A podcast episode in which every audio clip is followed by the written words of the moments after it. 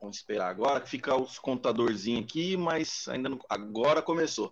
Boa noite, galera, guerreiros e guerreiras aí da segurança, todos os admiradores, os inscritos do canal, a galera já tá no chat, empolvorosa, esperando, já tá o, o Giovanni, Escolta Armada Brasil, o Fernando, o Mud Range, amigo nosso de, de, de velhas datas aí, lá nos direto dos Estados Unidos, a gente Vargas, SPP, parceirão lá do Rio Grande do Sul, Hoje começamos o nosso segundo episódio do PodSeg, que é o podcast da segurança, mas que a gente vai trazer aí convidados de áreas correlacionadas, universo do armamento e tiro, sobrevivencialismo, segurança pública, forças armadas. A gente vai trazer de tudo que é uma caça de convidados de áreas correlacionadas da segurança.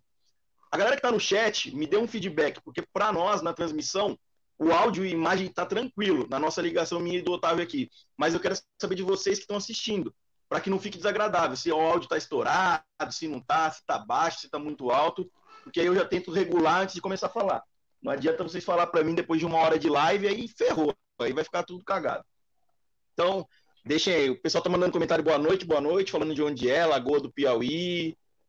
Por favor, coloquem só para mim se está audível e se está bem visível, para a gente começar a entrevista. Sejam todos bem-vindos quem não está entendendo nada do que está acontecendo, a gente retomou a, as lives e agora a gente tem esse programa que é o PodSeg. Não, eu não minto para ninguém, eu estou entrando no hype.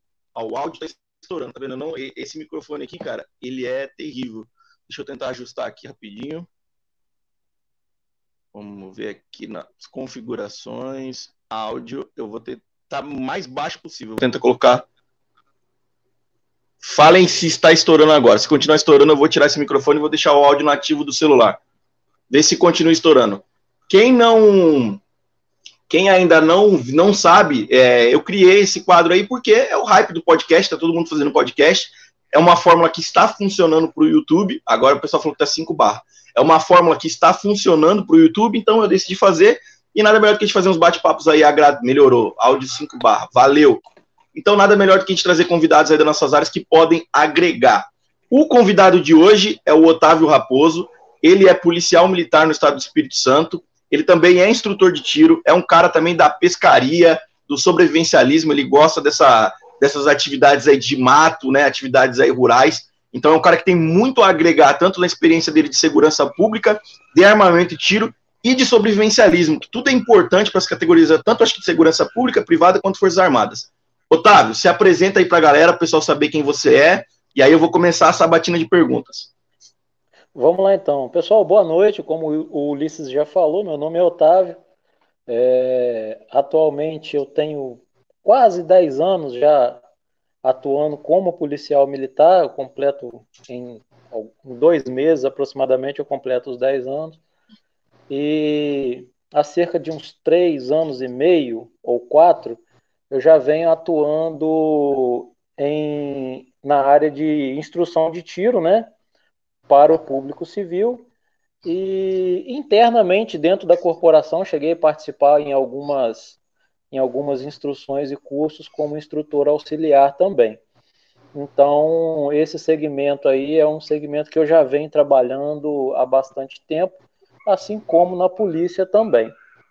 Beleza? Eu só queria deixar aqui, pessoal, uma, uma observação da seguinte condição. Hoje, na condição de policial militar, é, é natural e notório que vão surgir questionamentos sobre segurança pública, instituição e, e, demais assuntos correlatos. Só que a minha opinião, ela expressa exclusivamente a minha opinião, eu não falo em nome da corporação, eu não tenho autorização para isso, então, tudo que eu disser relacionado a isso reflete exclusivamente as minhas experiências, as minhas visões e as minhas vivências, tá bom? Eu não falo em nome da polícia aqui do meu estado, eu falo em nome do Otávio, é, policial militar, instrutor de tiro, né, e que tem a sua vida aí nesse ramo e segmento de atuação, beleza? Show de bola. Isso é importante ressaltar, porque a, eu vejo que é uma coisa que acontece muito no Brasil, né? É, o camarada ele é vigilante e se ele fala alguma coisa, alguém fala, ah, os vigilantes pensam isso. Ou se o cara é professor de matemática, os, cara os professores de matemática pensam isso.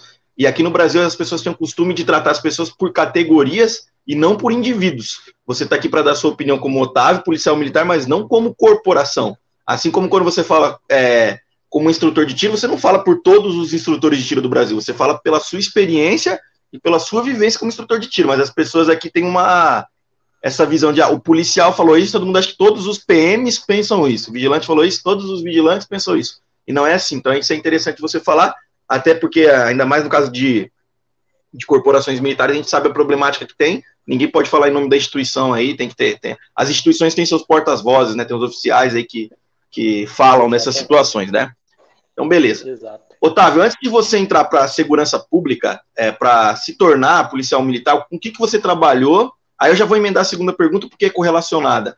E o que, que te motivou a ser policial militar? Teve alguém na família? Você viu alguma situação? Geralmente, os casos que eu conheço é porque hoje tinha alguém na família ou passou por alguma situação complicada e motivou aquela entrada para a polícia militar, né? Os casos que eu mais conheço são esses aí. Ou vem da segurança privada ou de forças armadas. Qual que foi a sua história aí? Antes da PM, por que decidiu? Vamos lá, então. A história é longa, eu vou tentar resumir. Eu, eu comecei. Esse canal é seu. Casa, tá, joia. Eu saí de casa muito novo, né? Fui, fui trabalhar por minha conta, viver, viver minha vida muito novo, né? Desde muito jovem eu já, já tinha tomado as rédeas da minha vida aí.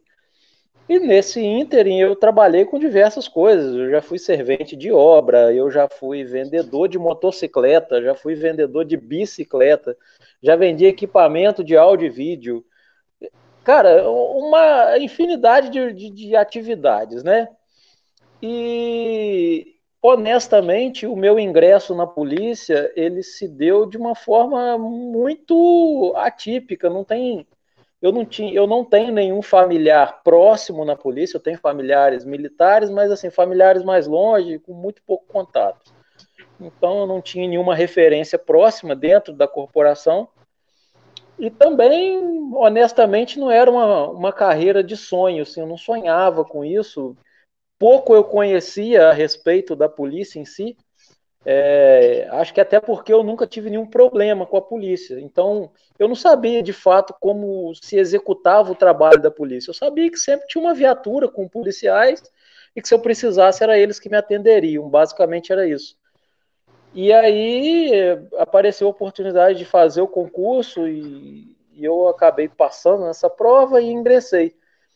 E aí a, a chave virou já no curso de formação. Quando eu comecei a conhecer mais e, e entender como tudo funcionava, eu entendi que aquilo era para mim naquele momento. E aí achei que minha vida seria aquilo naquele momento e como é até hoje, minha vida ela se ela se rodeia da polícia 24 horas por dia. Mas assim, eu não tenho nenhuma história bonita e comovente para dizer que meu sonho era ser, não, se eu falar eu estou mentindo. Mas depois que eu ingressei, a chave virou e aí a coisa foi tomando uma um corpo, né? os meus ideais foram se formando, os meus objetivos corporativos na corporação foram se estabelecendo, e aí é o que é, né? Tô aí. Show de bola. É, tem, tem esses casos também das pessoas que se descobrem quando entram, né? Eu mesmo até eu entrou três. Eu não tô te escutando, cara. Não tá me ouvindo? Pessoal na live tá me ouvindo? Tá me ouvindo agora? desplugar isso aqui tudo, calma aí, vamos ver.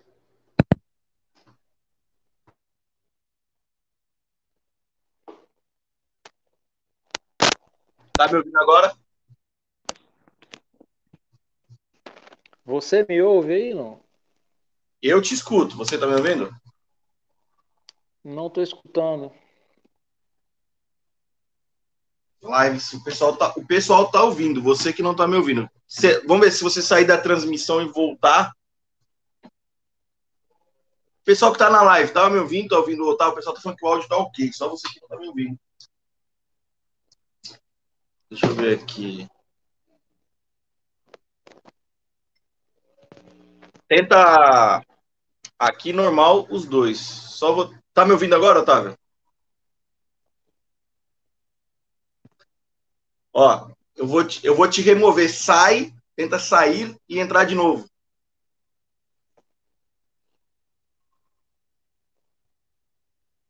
Isso.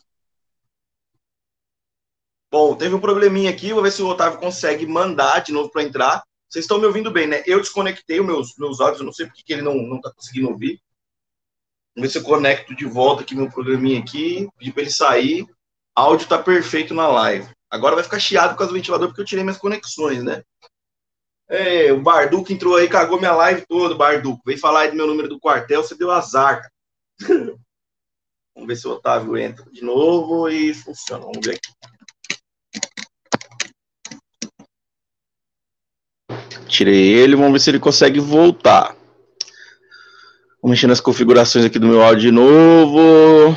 Áudio automático, padrão. Beleza. Fechou.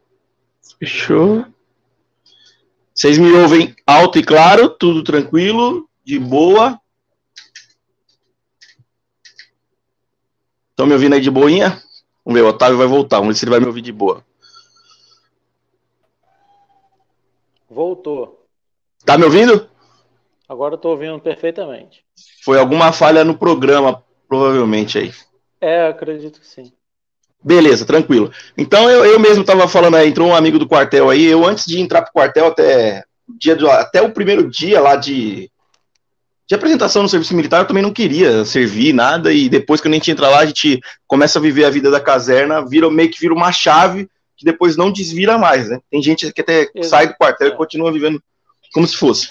Imagino no caso de vocês, ainda mais que vocês estão em constante risco de vida e operação, isso deve ser uma. é muito mais forte ainda do que a gente que é militar temporário, né? Da, das Forças Armadas. Não vou falar do militar de carreira, porque eu não sou, não posso falar. Eu separei uma pergunta aqui é, qual que foi a sua. Eu, eu já ia cair para ela, mas eu vou pedir perguntante. A tua trajetória, mais ou menos, na, na Polícia Militar, você tem algum curso que você fez diferenciado? É, sua patente, se é soldado, se é cabo?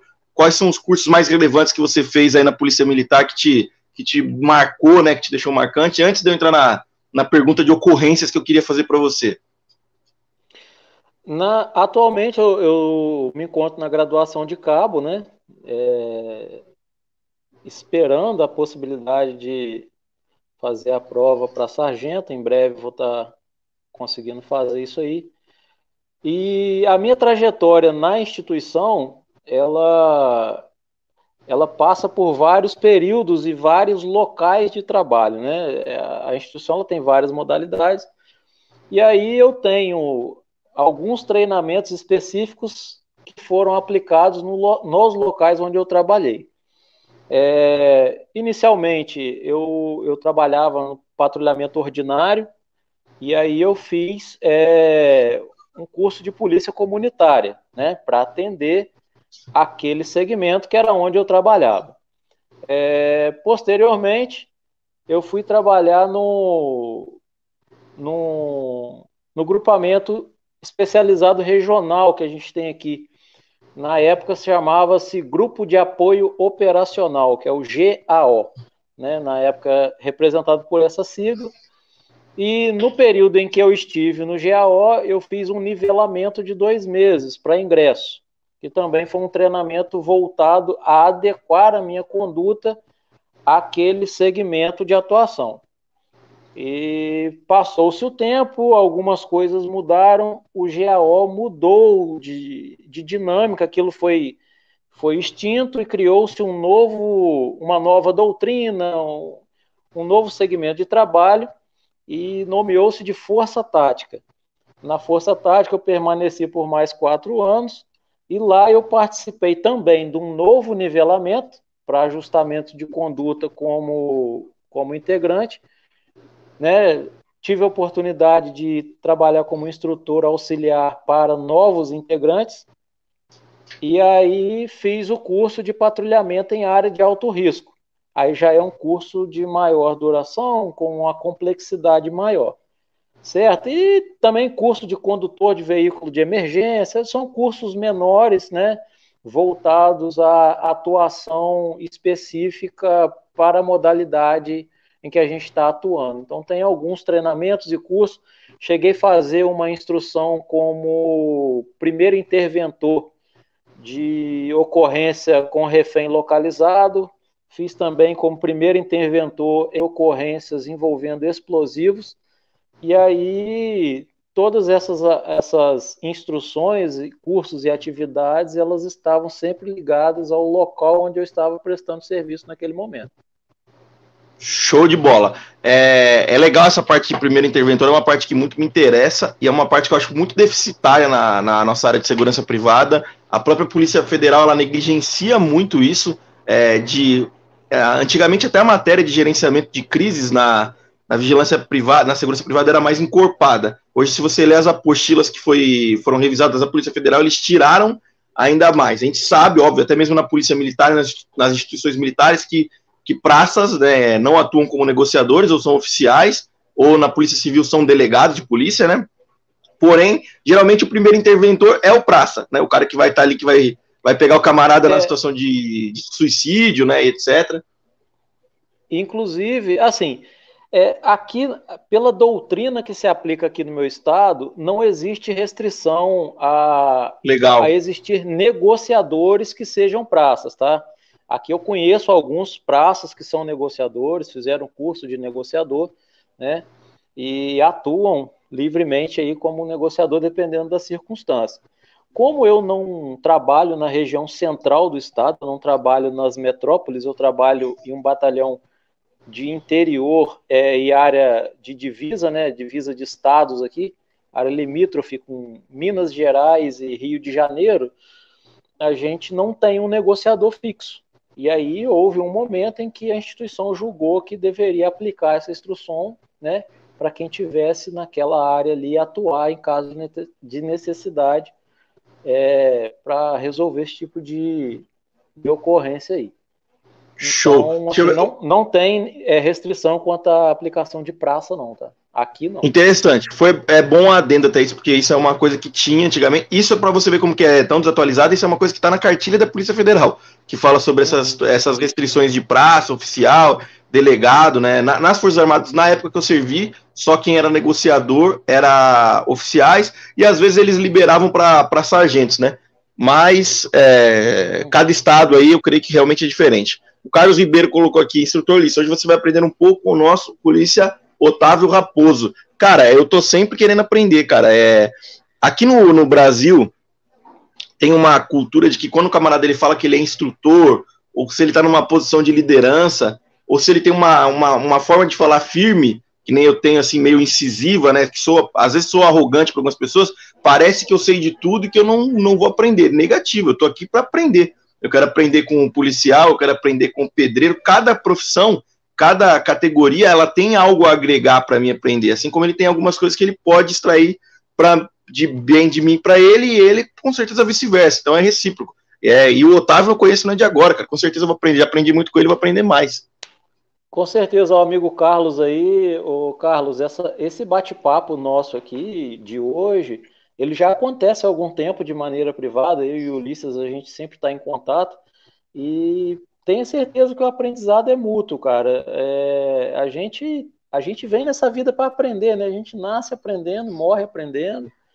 E tolo é aquele que acha que sabe de tudo. Então, é, o aprendizado ele é constante e a gente tem que estar aberto a isso também, porque é isso aí que faz a gente crescer como profissional e como pessoa. Show.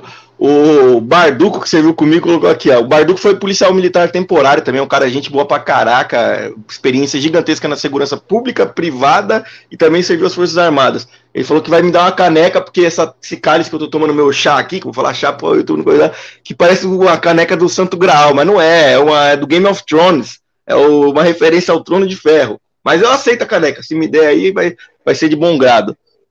Canal Escolta Armada Brasil. Mesmo. Aê. Ó, como. Boa, já veio uma pergunta boa aqui, um superchat do canal Escolta Armada Brasil. Como prevenir de acidentes em stand de tiro usado pelos instrutores, pois muitos casos de suicídios e falhas de manuseio. Recentemente, é, foi legal a pergunta, Otávio, porque a gente viu, eu vi num lugar, não sei se você acompanhou, que duas vezes no mesmo lugar, acho que era uma loja stand, que teve um incidente de tiro dentro, e fora vários casos que mostram de pessoas aí que se utilizam do stand ou de uma aula monitorada para acabar aí ceifando a própria vida. Como que o instrutor, eu vejo muito debate isso nos grupos de instrutores das escolas de formação de vigilante, pode fazer para prevenir. Eu sei que isso não depende só do instrutor, tem muito lugar que enche a linha do instrutor de tiro de, de gente e o cara tem que se virar sozinho, às vezes não tem monitor, mas eu acho que o instrutor tem que ser meio que psicólogo, né? Como que o instrutor pode fazer para prevenir esse tipo de situação? Ulisses, é, esse é um debate que nunca vai ter fim e a gente não vai esgotar ele aqui hoje, mas eu vejo da seguinte maneira: é, o instrutor de tiro ele está numa condição em que exige-se dele que ele esteja atento a diversas coisas, não simplesmente a fundamento de tiro ou, ou, aquele, aquele ponto específico do que o aluno está fazendo. Ele tem que ter uma visão periférica de tudo que acontece. Eu, particularmente, quando, quando estou atuando na condição de instrutor, a gente vai formando a nossa conduta de trabalho. Então, antes de qualquer curso, eu peço aos alunos que cheguem, por exemplo, meia hora antes, quem puder chegar mais cedo. A gente nunca entra direto para a sala de aula, sempre rola aquele briefing de uns 10, 15 minutos antes. E é nesse briefing que eu estou o tempo todo medindo um, observando o outro, coletando uma informação de um, eu estou escutando as conversas entre eles, e tudo isso aí pode nos auxiliar. Né? Então, essa percepção ampla ajuda bastante. Já na linha de tiro, que é onde de fato acontece o, sinistro, é, você tem posições prioritárias onde você pode estar, né? que vão é, minimizar ou aumentar a sua capacidade de impedir caso você perceba, certo?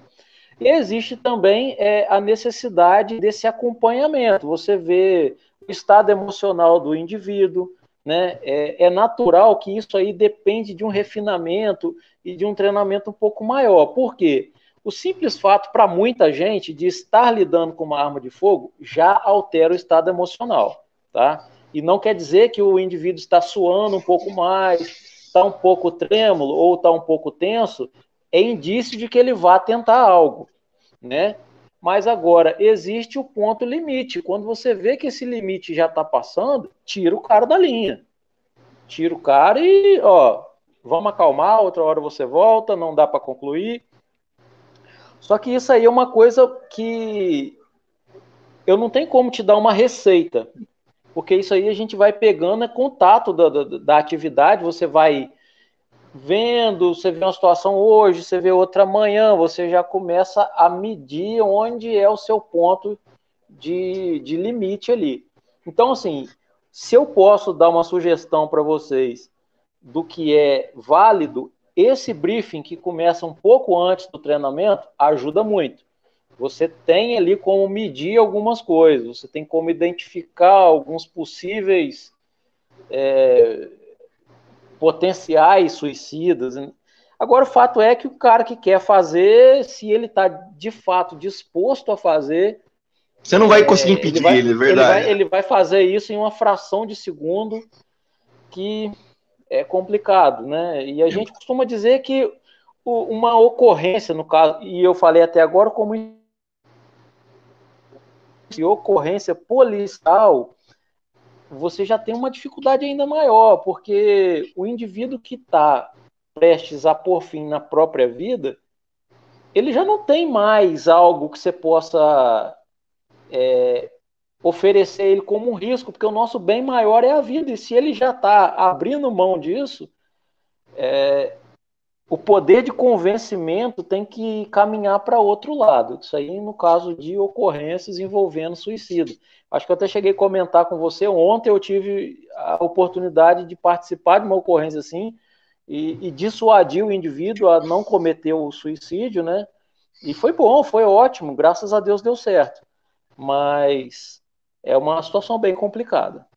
Eu, eu vou falar com o olhar aqui, é óbvio, de, de leigo no assunto, porque eu sou um entusiasta, né? Eu, inclusive, é uma das matérias que eu sou credenciado da, da aula na segurança privada, porém que fique bem claro, tem muita gente que acha que o cara, ah, o cara é credenciado em gerenciamento de crise, que no meu caso, dou aula para segurança privada, Porém, pessoal, o que eu ministro são noções de gerenciamento de crise aplicadas às atividades do vigilante. É totalmente diferente de uma situação de gerenciamento de crises das atividades policiais. Então, tem gente que mistura isso, tá? O que eu aplico é falar para o vigilante o que ele pode e o que não pode fazer e quais são as medidas que ele, como profissional de segurança, tem que tomar como primeiro interventor. É isso que, com um pouco de experiência e bagagem, isso tudo que a gente tem, a gente passa.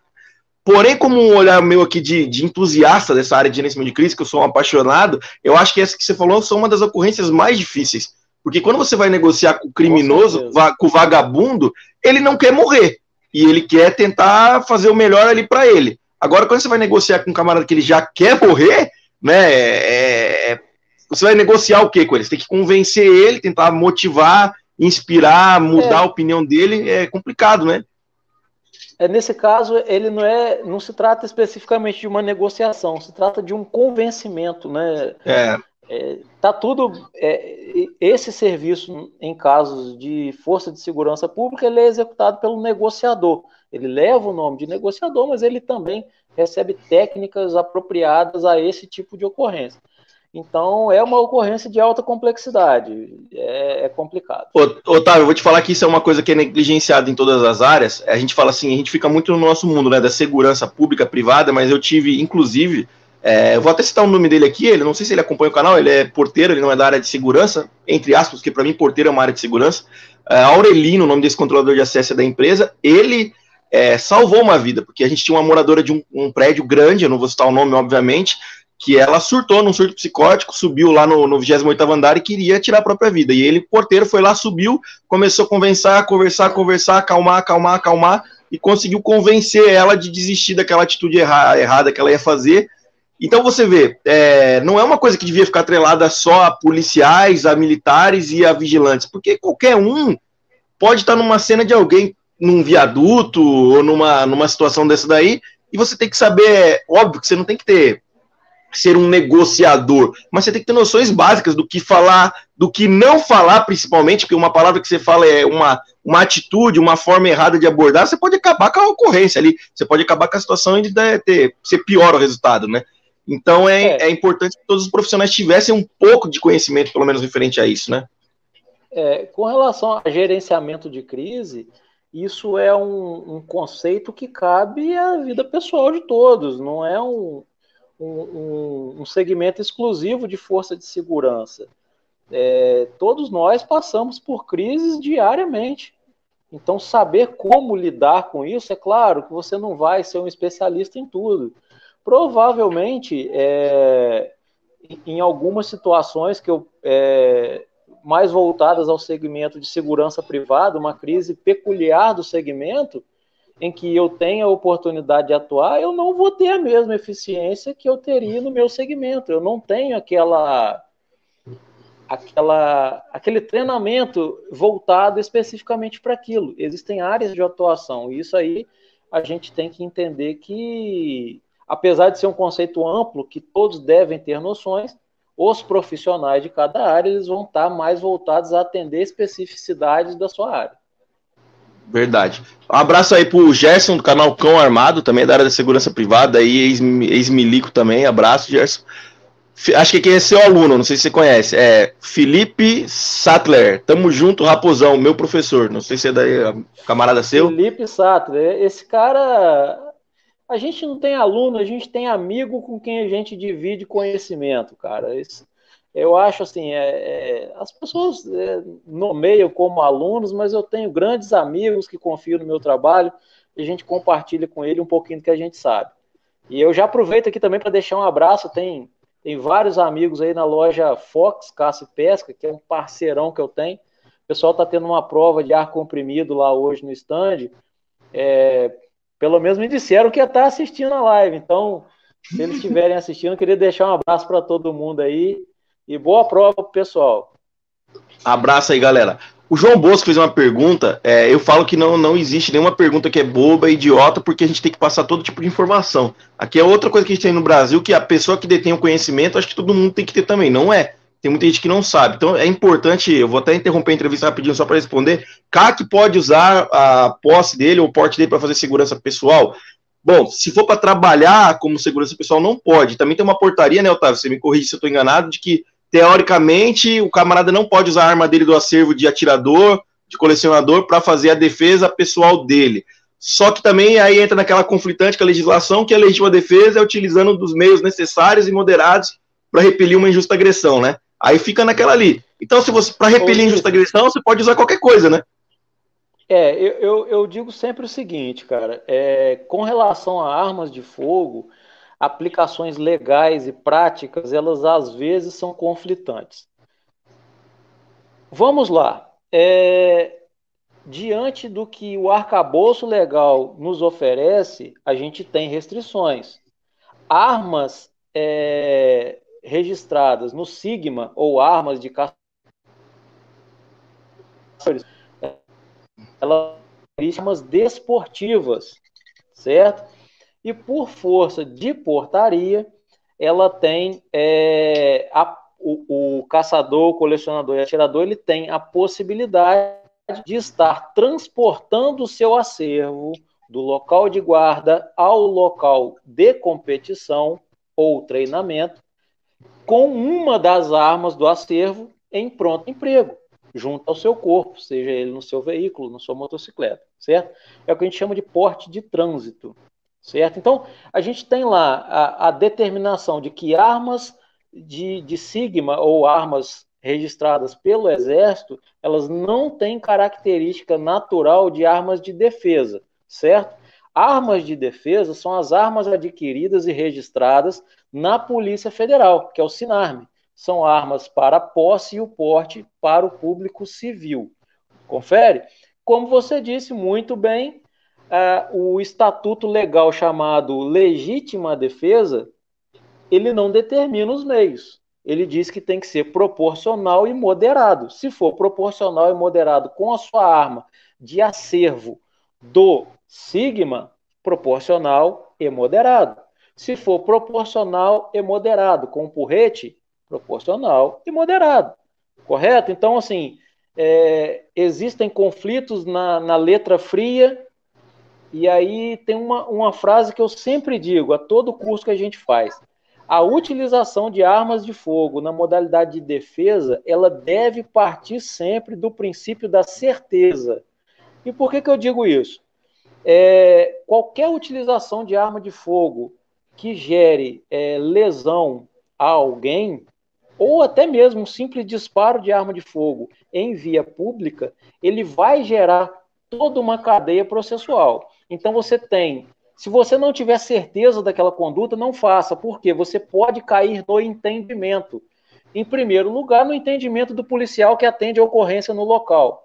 Em segundo lugar, no entendimento do delegado que recebe essa ocorrência. Em terceiro lugar, no entendimento do promotor que vai ofertar a denúncia ou não. E por último, no entendimento do juiz que vai julgar o mérito daquele processo. Então, se algum desses entendimentos for de confronto à sua certeza ou incerteza, provavelmente você vai ter problema. Então, assim, é, as armas de fogo elas são extremamente importantes para resguardar e proteger o nosso maior bem tutelado, que é a vida, correto? Mas se você tiver a possibilidade, a necessidade de usar, faça-o com certeza, tá bom? Então, assim, não estou dizendo, eu não vou fechar cenário, é, a cultura no nosso país adora fechar um cenário. O cara me dá uma situação e quer que eu dou uma receita eu não uhum. fecho o cenário. Em todos os cursos que eu dou, eu aplico as técnicas que eu preciso aplicar, eu dou os conselhos que eu preciso dar e eu quero, espero daqueles amigos que estão ali comigo que eles criam a capacidade analítica de entender a necessidade ou não, a possibilidade ou não. É assim que eu, eu caminho com a minha linha de trabalho. Ah, é, geralmente aqui as pessoas querem uma receita de bolo, né, Otávio? E não, e não tem a receita de bolo, é que você está falando. E outra, é uma. É, é, para o porte do trânsito, pessoal, que é, o pessoal até brinca, fala que o porte é o porte abacaxi, é simples. Se você estiver na sua casa, o cara entrou armado, que seja com uma faca, você tá vendo que ele vai esfaquear a sua esposa, se você der uma faca, um tiro nele, muito provavelmente você vai entrar numa na legítima defesa. Porque o cara tava lá e ia esfaquear a sua esposa. Agora, se você for pego numa situação que um trombadinha vai te roubar e você está indo passear de chinelo, você está indo no mercado armado com a sua arma de acervo, provavelmente você vai se complicar, cara, porque aquela arma é para você estar tá indo transitar da sua casa pro stand. Ah, vai mudar a lei, o Bolsonaro vai mudar, vai mudar, que vai ser o porte. Quando mudar? Ainda não mudou. Essa arma é para o transporte, para o porte, né? Para fazer a defesa do seu acervo de casa para o stand, do stand para casa, tá?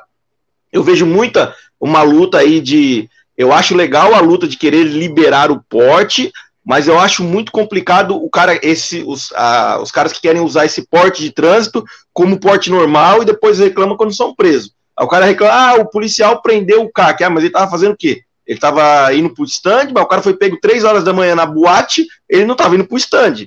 Ele tava transitando com a arma dele do acervo para ir pra boate e a cara que nem deveria fazer isso, né? É, eu, eu particularmente, cara, eu penso da seguinte maneira. É, é, eu, eu, me preocupo muito com, com, com ativismos, seja ele qual for.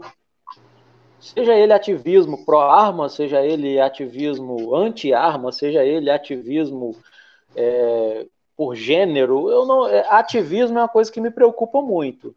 E o que eu tenho visto é o seguinte, é, e eu vou frisar bem para que todo mundo entenda. É, eu, não, eu, não, eu não concordo com tudo que está na lei. Se eu tivesse o poder de mudar, eu mudaria e eu atenderia os anseios de muita gente. Só que eu não tenho esse poder. E quando eu não tenho, eu estou sujeito à lei. Eu não tenho como fugir disso. Eu estou sujeito à aplicação dela. Correto? Eu concordando ou gostando ou não. Então, quando a gente fala de ativismo, eu vejo muita gente falar que ah, faz mesmo, vai lá, é assim mesmo, não cumpre lei, lei não sei o que, lei não sei o que. Mas esse cara não vai pagar seu advogado na hora que você precisar estar tá na frente de um juiz. Com certeza. A gente não sabe os interesses que movem esse tipo de ativismo. Entendeu? É... Volto a dizer, volto a frisar, eu não concordo, eu não concordo. Mas uma coisa é fato.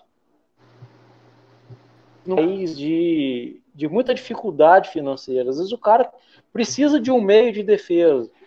E ele investe dinheiro, ele investe tempo dele naquilo.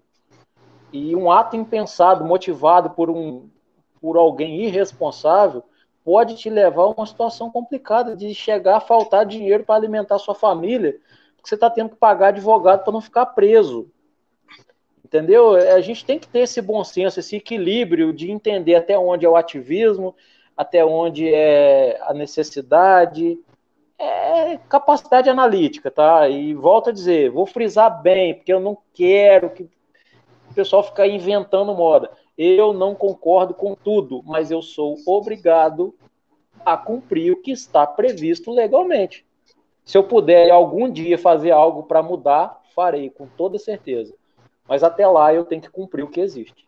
É, é, é muito aquele ativismo inconsequente de internet que tem hoje, né? Cara ali fica da Exato. câmera dele aqui e fica te. Não, faz o porte legal mesmo, é sua vida, você se defende. Meu, você está incentivando pessoas que você não sabe até que nível que vai chegar isso daí. Se você quer fazer isso daí, faça você por sua conta em risco, mas não incentive os outros a fazer. Porque você vai pegar um cara aí que não, que não tem ideia do que ele tá fazendo, ele vai comprar uma comprar uma arma aí numa, numa biqueira ou na mão de um criminoso, vai pegar uma arma com uma numeração raspada, que ele acha que ele tá em risco por alguma situação, sei lá, e ele vai ser preso e o cara não vai conseguir sair, cara. O cara não vai ter dinheiro para pagar fiança, não vai ter dinheiro para pagar para pagar advogado, e aí quem vai tirar o cara de lá? É, Ulisses, e a gente a gente está demorando um pouquinho nesse tema, porque eu acho que é um tema assim que gera muita É relevante. É, eu acho que gera muita curiosidade. Então, a gente naturalmente tende a querer comparar muito. O, o, o céu armamentista se chama Estados Unidos da América. E lá você tem as condições previstas por lei lá. E aqui você tem as condições previstas por lei aqui. Mas tanto lá quanto aqui, toda aquisição e porte, ela passa por filtros. Né? Ela tem seus filtros, você precisa de alguma forma. É... Aquilo não é simplesmente como você comprar um quilo de arroz, que ninguém sabe. Tem os filtros lá também, alguns estados mais, outros estados, outros estados menos mas lá também tem os filtros. E aqui eu acho válido sim os filtros que existem, às vezes até com uma severidade exacerbada, né? E aí atualmente, uma das minhas atividades como, como instrutor é agir como instrutor de preparação. Né? Eu, a gente trabalha em conjunto com um instrutor credenciado pela Polícia Federal e ele emite os laudos para aquisição, né, na modalidade de posse e de porte. E eu sou instrutor de preparação. O, o, o candidato que pretende fazer um, uma boa avaliação, quer se preparar para essa avaliação, me procura para que eu oriente ele. Então, o que acontece é que, nesse momento, a gente vê que, de fato, a, os filtros eles são úteis. Você ter o filtro de um psicólogo que avaliou as condições psicológicas daquele indivíduo é importante. Você ter o filtro de um instrutor de preparação que está ali acompanhando aquele indivíduo, vendo a capacidade de absorção de conhecimento, do grau de conhecimento legal que ele tem para a utilização daquele item, é importante também. Então, assim, eu acho que a gente deve ter conhecimento de como as coisas funcionam, a gente precisa saber como as coisas acontecem e a gente tem que entender que os filtros, eles em alguns momentos, eles vão ser necessários, certo? Ah, e eu acho que vai ter gente me batendo porque eu falei isso. Vai ter gente. Lógico que, que não. É... Você tem que comprar um, um saco de feijão ser igual. Eu acho que isso não acontece em lugar nenhum do mundo. Então, eu acho. Otávio, eu vou te falar, é eu tava assistindo agora. Eu tava assistindo agora a live do, do Eduardo, nosso amigo aí do Papo de Atirador, ele tava entrevistando o Salésio, lá, o presidente global da Taurus.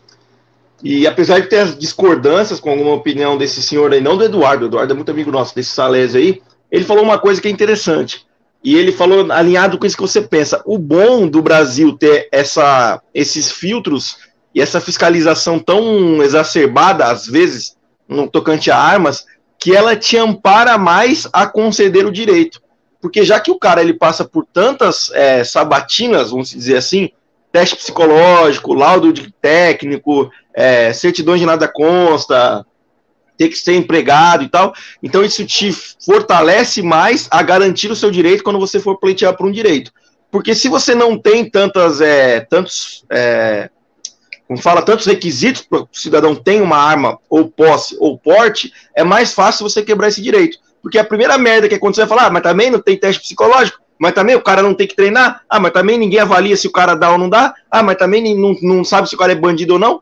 Isso ninguém pode falar no Brasil, porque é levantado todo um crivo, que o cara tem que mostrar que ele não tem condenação criminal, que ele fez lá o testezinho de tiro, que ele fez exame psicológico, então não pode ninguém vir levantar o dedo e falar, ah, esse cara aí fez uma merda, tá vendo? Não pode ter arma porque não tem crivo nenhum. Porque no Brasil o que não falta é crivo. Então eu sou sim a favor de que continue todas as. Eu vejo muita gente falar, não, não tinha que ter nada, tinha que dar arma e pronto. Não, eu acho que tem que ter tudo igual tá mesmo, tem que ter os testes psicológicos, laudo, a parte burocrática tem que ter. O que, tem, o que não pode ter é a discricionalidade e a safadeza de algumas autoridades de negar simplesmente porque quer negar e pronto. Isso aí eu sou, sou totalmente contra. O pessoal tá é, mandando bastante. Exatamente. O pessoal tá concordando, tem gente concordando com você, não tem ninguém te batendo, não. A galera tá bem. Tá, é, tá, isso tá amadurecendo no Brasil, né? Tá amadurecendo é, isso. Esses filtros eles são importantes, pessoal. A gente tá no dia a dia lidando com isso. E, e observe uma coisa: se você aí que está ouvindo a gente é, acompanha alguém que faz esse tipo de ativismo irresponsável, tenha a certeza de que tudo que ele tem é legal e cumpre as leis, tá? Porque ele não iria se expor dessa maneira, se sujeitar a uma fiscalização, se ele não tivesse com tudo legal, correndo risco de perder o investimento altíssimo que provavelmente eles têm. Então, é onde eu falo, tenha capacidade analítica, conheça e entenda que em alguns momentos os filtros eles são importantes.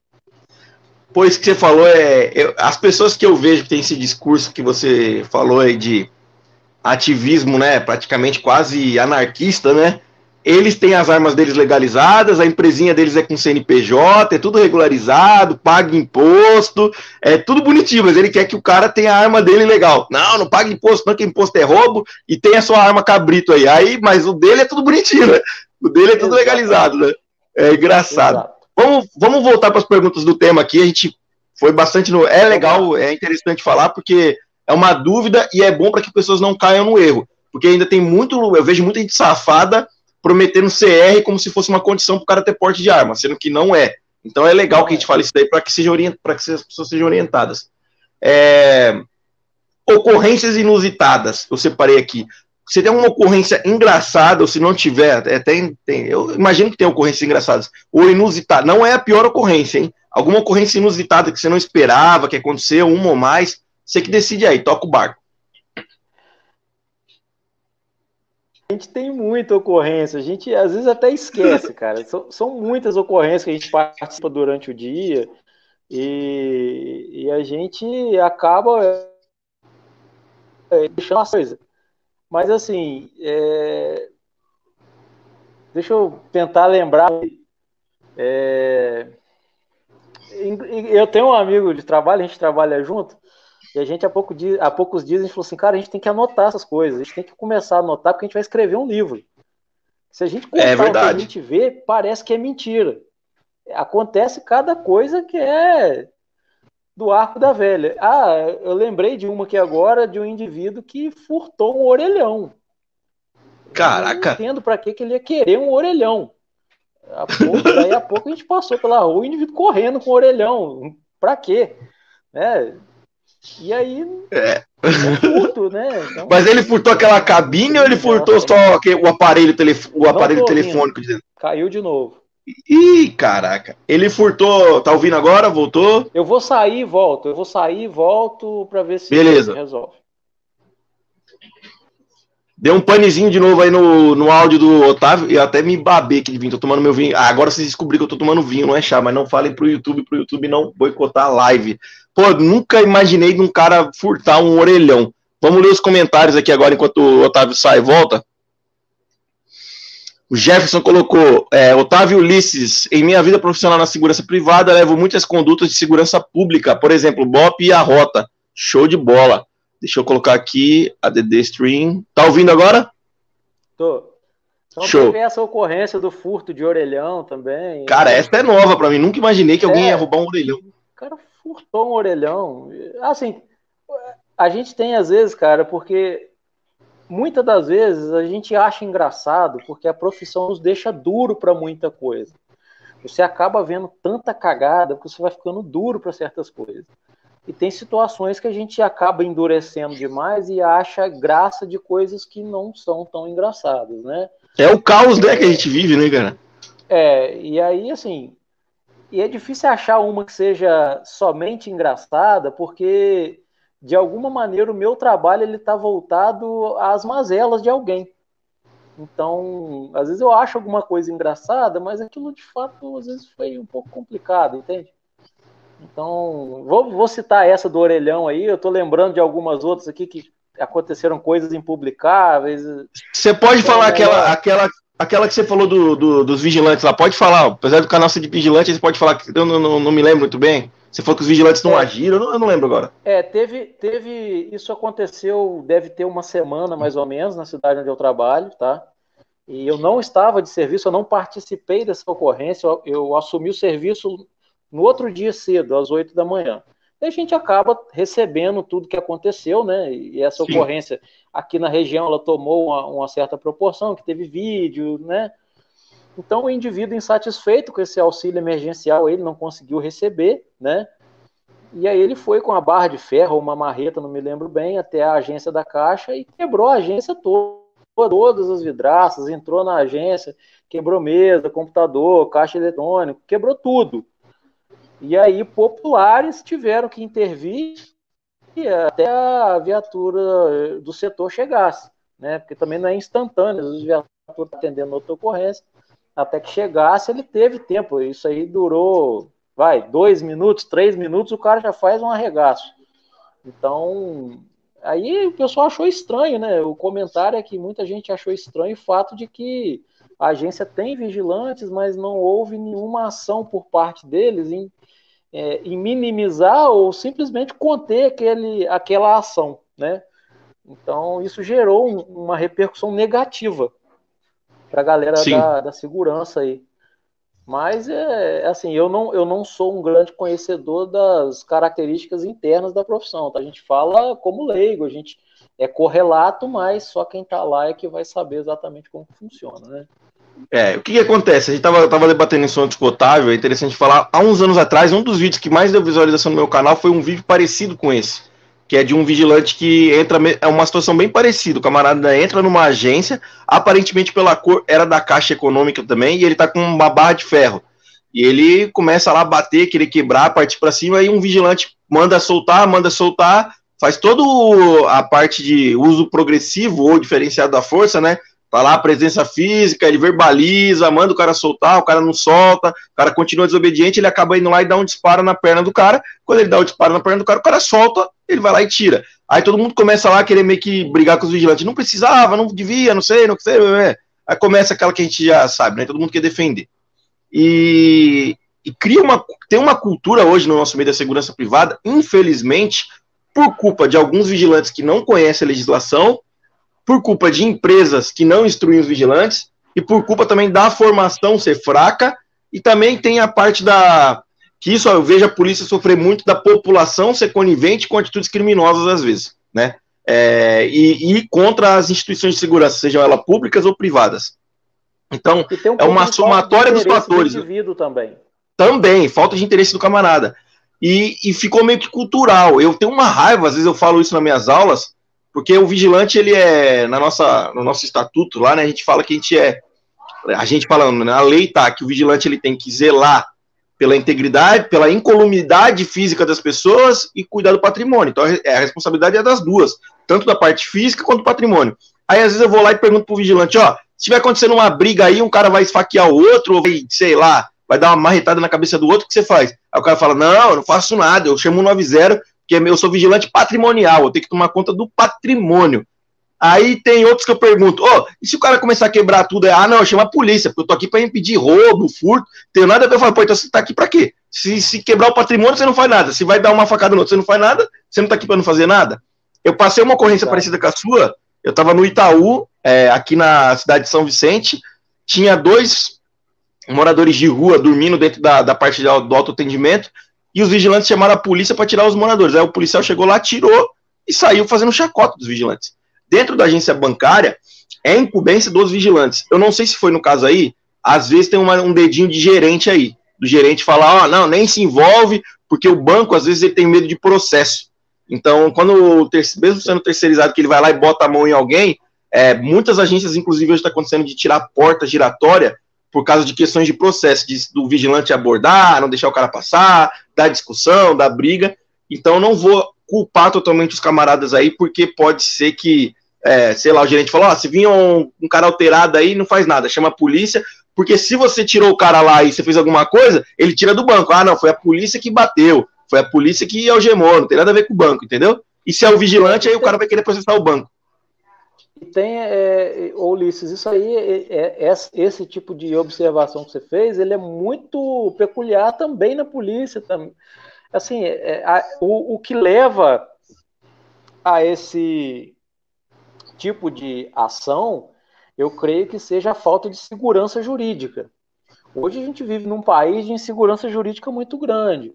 O que está escrito no papel nem sempre está valendo. Se você se orienta pelo que está escrito na letra fria da lei, em muitos momentos você vai ser condenado mesmo tendo atendido aqueles requisitos.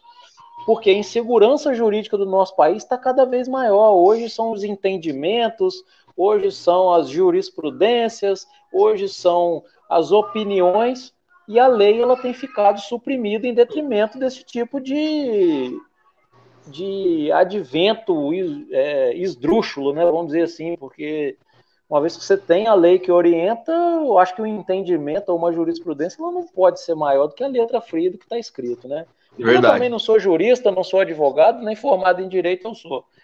Mas essa é uma opinião minha, né? Sabe, mas a sua opinião ela é totalmente relevante, porque você não é o jurista, você não é advogado, mas você é o cara que está na ponta da lança, que sofre o efeito colateral do que é feito nessas leis. Então é, é, é totalmente relevante, é igual a gente aqui.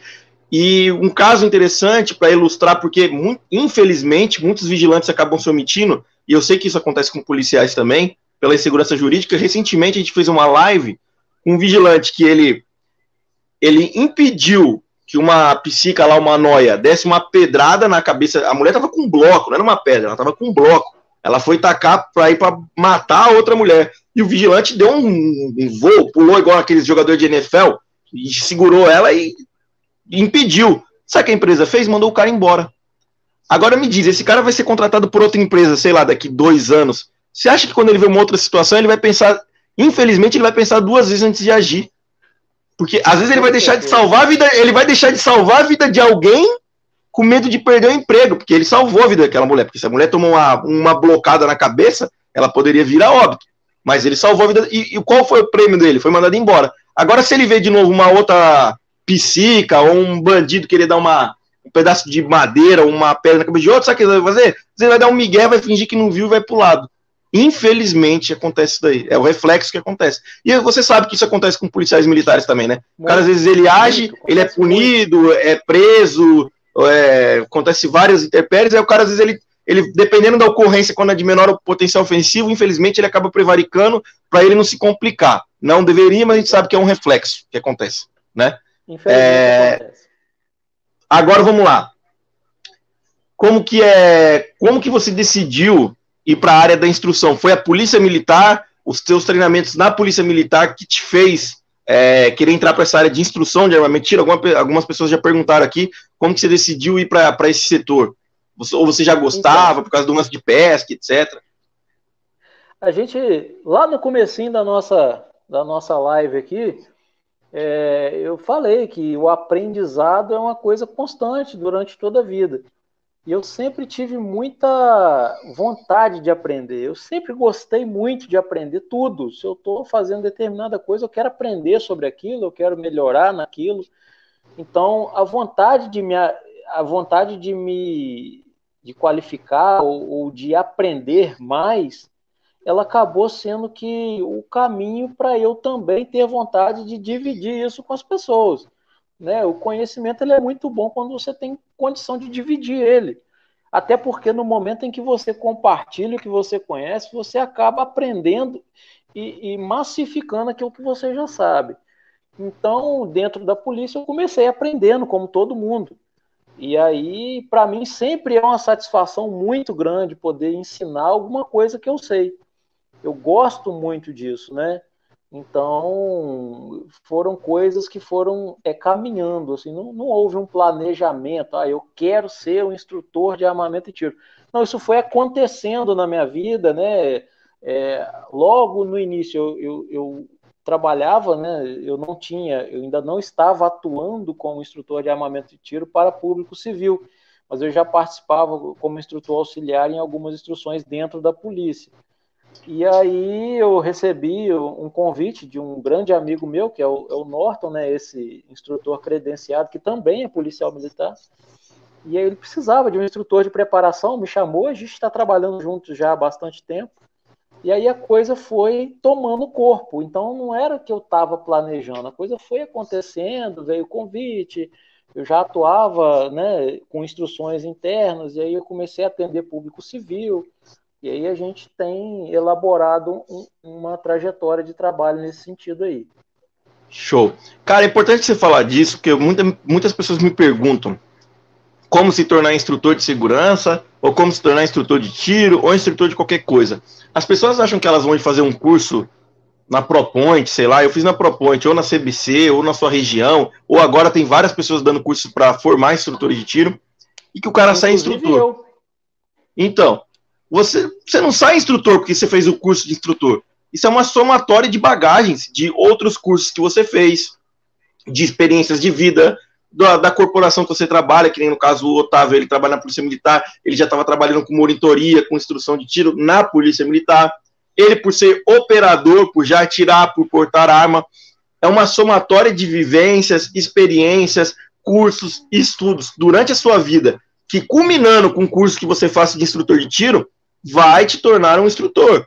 Né? Agora tem gente que acha que ah, eu vou lá e fiz o curso e ele é instrutor, ele vai sair dando aula. Eu mesmo já caí em, é, em erros de falar, às vezes, falar uma bobagem, ou você querer acabar deixando o seu ego se sobressair, e não é. Então não é simplesmente. O pessoal que quer ser instrutor de qualquer coisa que seja aí, sei lá, de direção, de culinária, se você vai ensinar alguém, você tem que se especializar e criar uma bagagem naquela área que você quer ensinar. Não é simplesmente fazer um curso online ou um curso presencial e você achar que você vai sair cagando regra para os outros aí dando aula. Que não é assim. Você tem que falar sobre algo que você vive. É até um tema que eu separei para falar aqui sobre o universo tático, né? Que eu coloquei aqui, coloquei universo tático, caveira. O que, que você acha hoje em dia é, eu vejo muito Cabong, o Cabong, inclusive, vai estar aqui na terça, que é o Mindingo Tático. Eu vejo muito ele fazendo essas críticas aí. O que você acha desse universo hoje tático? Hoje é bonito, arminha, aquelas pulseiras, até uso aquela pulseira, eu tenho, porque eu, hoje eu gosto mais pelo. Mais por estética mesmo, aquelas pulseirinhas de paracorde.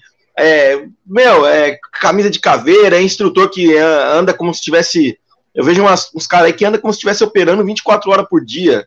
E é. esse hype, né? O hype do mundo tático, o mundo tático barra SWAT, né? O que, que você acha aí disso daí? Cara, eu acho que todo mundo quer ser tático. O que ser tático vende? Ser tático é legal, ser tático é bonitinho. Você vai lá, fecha o braço de tatuagem até o punho, mete uma calça cargo, um coturno, um plate carry. Barbão, né? Agora tem a barba, né? Barba. É, uma barba, deixa a barba crescer, bota coldre, bota isso, bota aquilo. Você está vendendo um personagem, você está vendendo uma imagem. Na verdade, se você pegar o que, que é ser tático, isso não tem nada de tático. Agir taticamente é estar um passo à frente Agir taticamente é um ter um planejamento de conduta. Agir taticamente é estar preparado para responder o que a vida. As situações elas vão te apresentar diversas é, oportunidades e janelas. E aí você vai ter que taticamente decidir, tomar decisões, optar por escolhas. Isso é ser tático. Ser tático não é o jeito que você se veste. Isso, na verdade, é totalmente antitático é, você está se identificando, você não está se poupando, você está se tornando um alvo potencial 24 horas por dia. Não estou dizendo aqui que isso não valha para o ambiente de instrução. No ambiente de instrução, se uma calça cargo te favorece na possibilidade de ajoelhar, se um coturno te favorece na possibilidade de você romper terreno irregular, se você usa um coldre que é mais confortável, ok, no ambiente de instrução vale, beleza. Agora, ser tático não é isso que está sendo vendido. Não é um personagem, certo? Até porque a vida real ela não reflete aquilo que se vende, nem em Hollywood, nem muito menos desses personagens aí. É... Otávio, eu vi, desculpa te cortar aqui, eu recentemente vi carro, um cara com adesivo no carro escrito instrutor de tiro no carro tipo assim, um carro simples, paisano, não era nem um carro de empresa, tipo, ah, é, o clube de tiro do fulano de tal. É um carro sedã normal e o cara tem lá um adesivo de, de CAC lá, né? Que tem, tem aqueles brasão de CAC, igual do EB, e escrito instrutor de tiro no vidro de trás. Qual que é o sentido disso, cara? Você quer tomar um tiro? Ou você quer que alguém te pare no trânsito e roube? Provavelmente esse é o tipo de gente que usa de instintivo também. É, muito provavelmente. Um Ele vai pegar uma cueca escrito CAC na bunda e colocar. É o tipo de gente que usa isso. Então, Olha, assim, cara, eu... agir taticamente, pessoal, não tem nada a ver com a maneira que você se veste. Tem, tem a ver com a maneira que você se comporta. É, estado de atenção, né? Você está atento você procurar estar um passo à frente de situações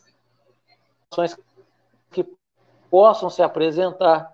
Não adianta nada. Um cara todo tá voando na conduta que não reflete o que é ser tático de fato. É a grande. É, o teu, tua transmissão tá dando uma congelada. Não sei se o pessoal tá conseguindo ver aí. Eu congelou bastante, mas eu consegui entender.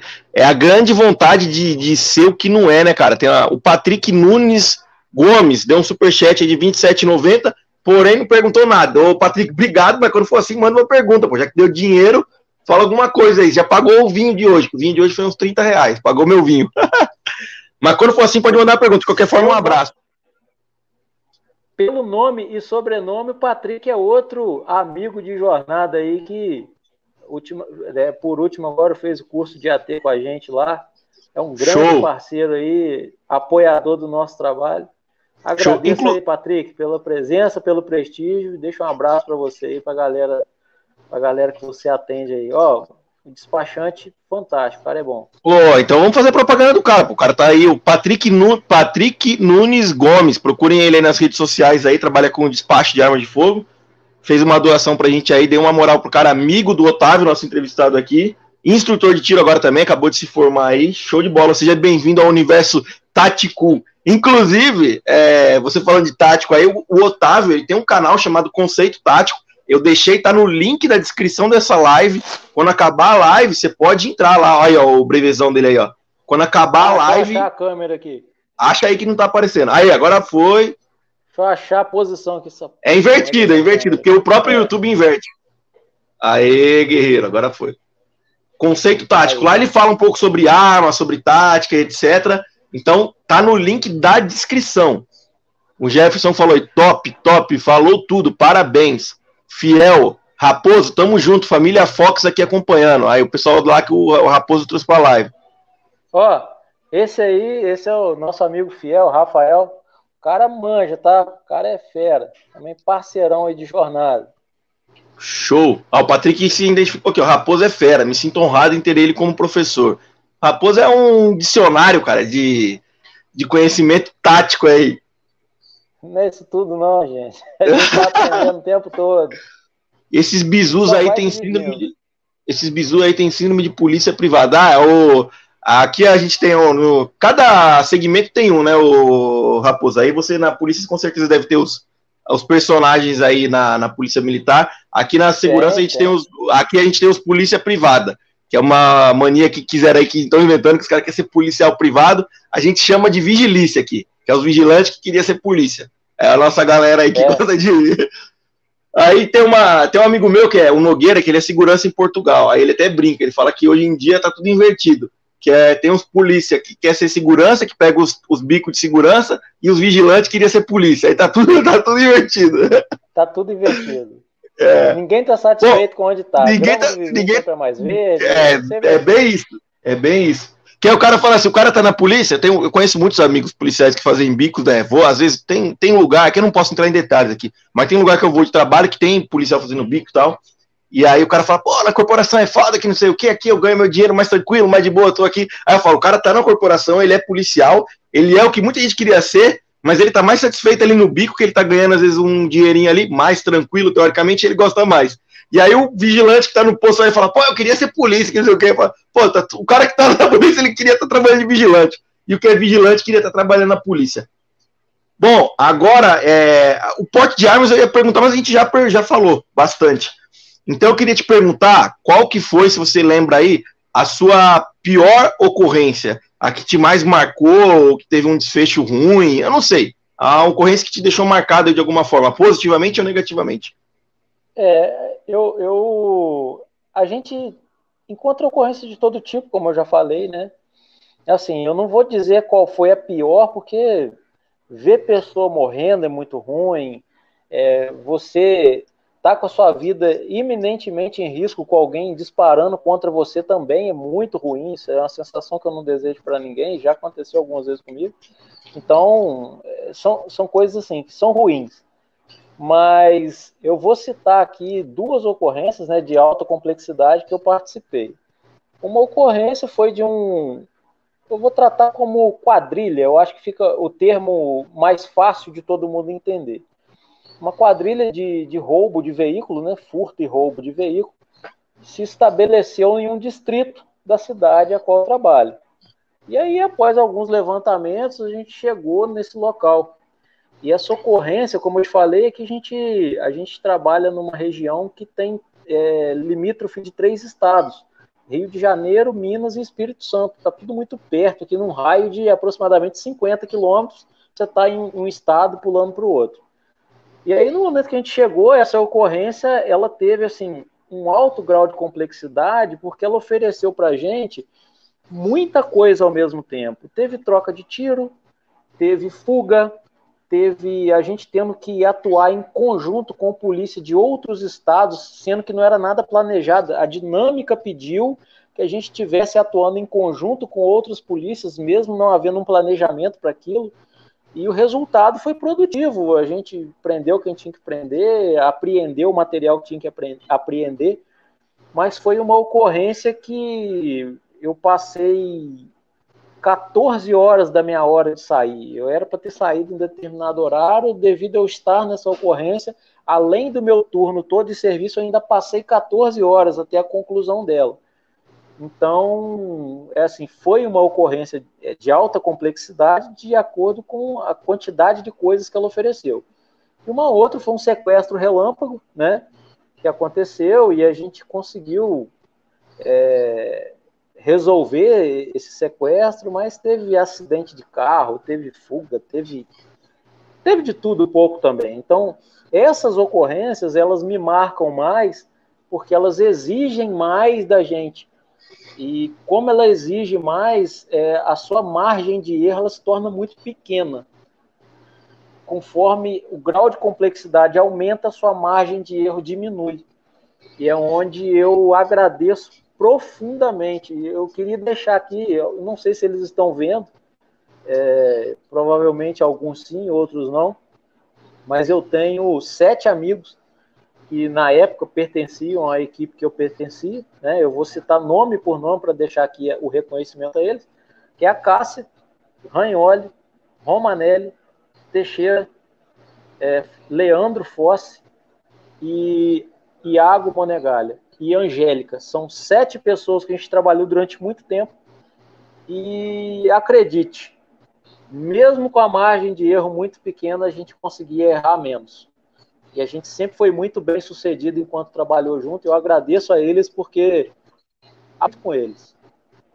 Show de bola. Como que fica o, o pós-ocorrência? Eu não falo nem o pós logo depois, eu falo quando você chega em casa, depois de uma, uma carga de adrenalina tão alta que dispara assim, eu nunca participei de ocorrências, óbvio, de alta complexidade, nem na minha época do EB, nem na época de segurança, a gente já passou por ocorrências tensas. Já tive como aí é, greve de estivador, mais de 300 caras querendo invadir, inclusive com apoio de polícia, trabalhando junto com a gente paisana e tal, agressões, já vi cara morrendo também de, de questão de facada em discussão, você tem que atender ocorrência depois, o vigilante desesperado lá, o cara distribuindo. Participei de alguns QRs pesados, invasão, imposto também já tive, mas nunca participei, óbvio, de ocorrências de complexidade alta, porque não é nem função da segurança privada. Mas como que fica a. a... Eu lembro dessas ocorrências depois que a gente passou, que dá uma meio que uma cansada, parece que meio que suga a nossa energia, né? Dá aquele pico de adrenalina quando a ocorrência é bem sucedida, que você fica aquela, aquele êxtase que te dá, né? Mas depois te dá aquela meio que descarregada, assim, né? Como, como que fica? Como que você fica depois de uma ocorrência de alta complexidade igual essa?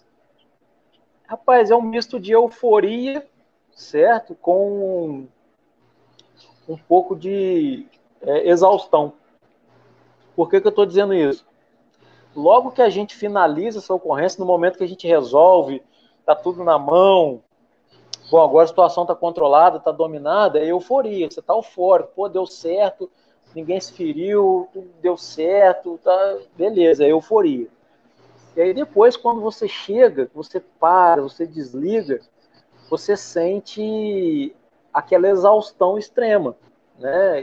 E a exaustão ela não se dá só fisicamente, mentalmente também ela, ela gera seus impactos. Isso aí é, causa uma situação muito negativa. É, a, a, intensidade ou a repetição desses acontecimentos, eles vão deixando a gente mais estressado, a gente fica menos tolerante, às vezes a gente fica menos receptivo a pessoas, né? Então, isso aí é um, pelo menos comigo foi assim. Quando a, foi é, quando a, a intensidade dessas, desse tipo de ocorrência aumenta, a gente naturalmente responde de outra maneira, o nosso comportamento muda, nosso humor muda, o nosso, a nossa aceitação e tolerância muda. Tudo isso aí muda o nosso estado emocional. Então, é, lidar com isso é, é uma das grandes dificuldades que a gente vê na polícia, e eu acho que na segurança privada também tem isso aí, e a gente vê que dia após dia, é, essas situações levam a, a muitos colegas nossos a, a, a, estarem, às vezes, afastados por problema psiquiátrico, ou alguns tentam suicídio, outros conseguem. É, o índice tem subido muito, é assustador o tanto que isso está crescendo. E é difícil condenar alguém por um ato desse. A gente não condena, a gente só pede a Deus que, que não aconteça mais. A gente sabe que não foi não foi algo que aconteceu de hoje para amanhã. Isso é, é a frequência. É uma somatória, né? É, isso Verdade. tá minando, cara. Tem gente que consegue lidar, outros não. Cara, eu vou te fazer uma pergunta, uma curiosidade. Vou falar a visão que eu tenho, tá? É a visão que eu tenho. Eu vejo muitas críticas à, à Polícia Militar, a forma de abordagem da Polícia Militar no Brasil inteira. Eu, por ter um pouquinho de noção, eu vou te dar a visão do que eu imagino que seja e você fala se eu estou correto. Às vezes o policial ele faz uma abordagem mais brusca, ou o cara tá mais carrancudo, ou o cara. Vamos lá, vamos, vamos resumir aqui, falar português claro. Ele vai lá abordar a moto e já fala: bora, bora, desce da moto, mão pra cabeça. Aí o cara às vezes quer falar alguma coisa: não, não, não fala nada, vai pra parede logo, bota a mão na cabeça e. E aquela abordagem mais brusca, você tá entendendo o que eu tô falando? Abre a perna e tal. Aí o cara quer falar, eu sou trabalhador, ninguém te perguntou se é trabalhador, faz, segue a abordagem. E o cidadão fica muito. Pro paisano, como a gente fala, né? Quem é militar, pro paisano, isso é muitas vezes constrangedor, é muito dolorido, fere o ego, principalmente do homem, né? Ele fica com o ego, ah, eu sou homem, sou trabalhador, não sou bandido, o cara vai me tratar desse jeito. A visão que eu tenho, um dos fatores disso é, primeiro, o policial que está abordando, ele não sabe se quem está sendo abordado é bandido ou não. Primeira coisa. Segunda coisa, muitas das vezes essas abordagens o cara já está procurando alguém ou alguma coisa e às vezes aquela caracter, a característica de quem ele abordou é bem parecida com a do criminoso ou da situação suspeita. E a terceira coisa é a somatória do que esse policial, do que esse operador viveu na vida dele, é o que eu estou te falando, de ocorrências de alta complexidade, de companheiros que morreram em ocorrência, às vezes ele mesmo já foi baleado em ocorrência, é, de diversas ocorrências que aconteceram na vida do cara que vai deixando o cara mais cascudo mais carrancudo e o nível de estresse tão alto que o cara não consegue ser super educado numa abordagem. Ele quer fazer a coisa da forma mais segura para que nem ele nem ninguém da equipe dele morra, né? Ou não tenha um desfecho trágico. Então, por isso, às vezes, a rispidez. Óbvio, tem como fazer uma abordagem educada? Lógico que tem, mas são situações e situações. É por isso que tem esse tipo de abordagem mais, vamos dizer assim, mais mal educada. Eu vejo que hoje as polícias militares têm uma preocupação muito maior, tentam abordar com o máximo de educação, de zelo, mas eu estou vendo uma mudança. Aqui em São Paulo, eu vou falar, até vou ter o convidado sexta-feira, o capitão Bruno Matos, vai estar aqui da PM de São Paulo, ele é da Força Tática, e eu vou botar ele na parede com umas questões iguais essa. Mas eu vejo que tem muito policial hoje que está ficando muito ursinho, que a gente costuma chamar do quartel. É muito, muito milindre para abordar, muito, né? E ainda mais hoje que essa onda do politicamente correto, tá todo mundo filmando, todo mundo tirando foto, né? Aí fica nessa aí. Primeira pergunta, a questão da abordagem é por esses, esses temas que eu te falei, por causa do já das ocorrências que você falou e etc. E você acha que está vindo uma nova geração de policiais aí, seguranças, meio Nutella, vamos dizer assim? Ulisses, é, eu vejo da seguinte maneira: é, a gente vive uma cultura muito complicada. O que, que eu quero dizer com isso? É, vou, vou, dar um exemplo e vou aproveitar para te, te provocar.